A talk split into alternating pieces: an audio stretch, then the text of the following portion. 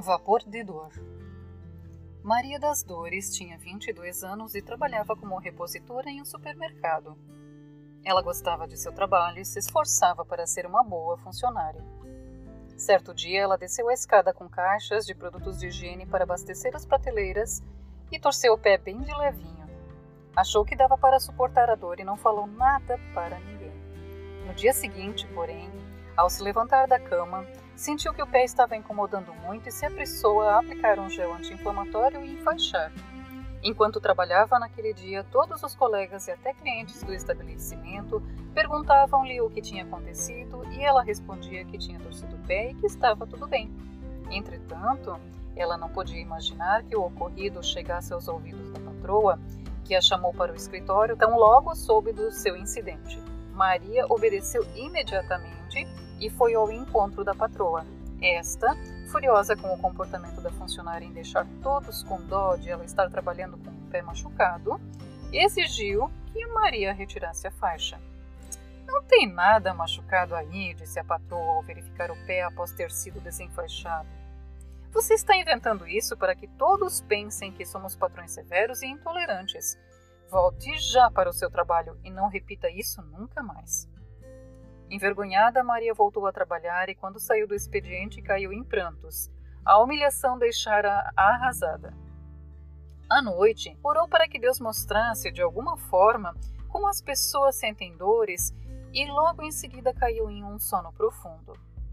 Uma luz muito brilhante iluminou todo o seu quarto e ela teve medo. Quando conseguiu habituar os olhos, viu um anjo com asas e tudo. Boa noite, Maria. Vim aqui para atender um pedido que você fez a Nosso Senhor. Venha comigo. Ela levantou e segurou na mão estendida do anjo. Subitamente viu-se no local onde trabalhava e todas as pessoas em suas respectivas funções. Contudo, de cada uma delas surgia um vapor de algum lugar específico do corpo, e ora os vapores eram brancos, ora amarelados, esverdeados e até cinzas, e bem espessos. Você pediu, Maria, para que as dores fossem reveladas, e eis a forma que Deus encontrou. Vem aquele seu colega do hortifruti. Faz anos que ele sofre com dor na coluna e, como é uma dor bastante forte, o vapor que exala do ápice da dor é esverdeado. E a moça do caixa, o que ela tem? Todo o corpo dela está fumegando com uma cor cinza muito densa. Ela ainda não sabe, disse o anjo, mas as dores que ela suporta são sintomas de leucemia. Maria admirou a coragem da colega de trabalho e se perguntou por que ela ainda não havia ido ao médico. Enquanto observava os demais trabalhadores, o anjo pediu para que ela olhasse para o próprio pé. Dele subia um vaporzinho branco, semelhante à água fervendo. Percebeu então o que Deus quis lhe ensinar.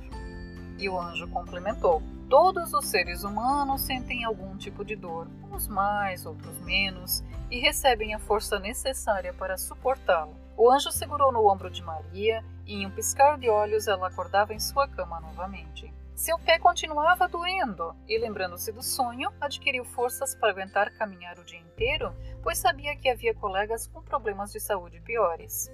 E, para ser bem sincera consigo, para evitar nova humilhação. Depois de algumas horas, a patroa mandou o recado de que queria vê-la novamente. Com medo de outra represália, a moça foi rapidamente ao escritório. Sua patroa estava com o cotovelo envolvido em uma bandana, mas Maria ficou bem quietinha. Então ela avisou que tinha marcado uma consulta médica para Maria examinar o pé e informou que pagaria também pelos medicamentos que o médico prescrevesse. Ainda se prontificou a levar Maria ao consultório. Maria só conseguiu murmurar um obrigada e, quando estavam dentro do carro, sua patroa lhe explicou. Dei uma cotovelada na parede ontem à noite em minha casa quando levantei na madrugada. E hoje cedo, quando reclamei sobre meu braço dolorido com meu marido, ele riu e disse que não tem nada aí, você tá de frescura. Maria não falou nada, mas sorriu interiormente com a verdadeira revelação das dores.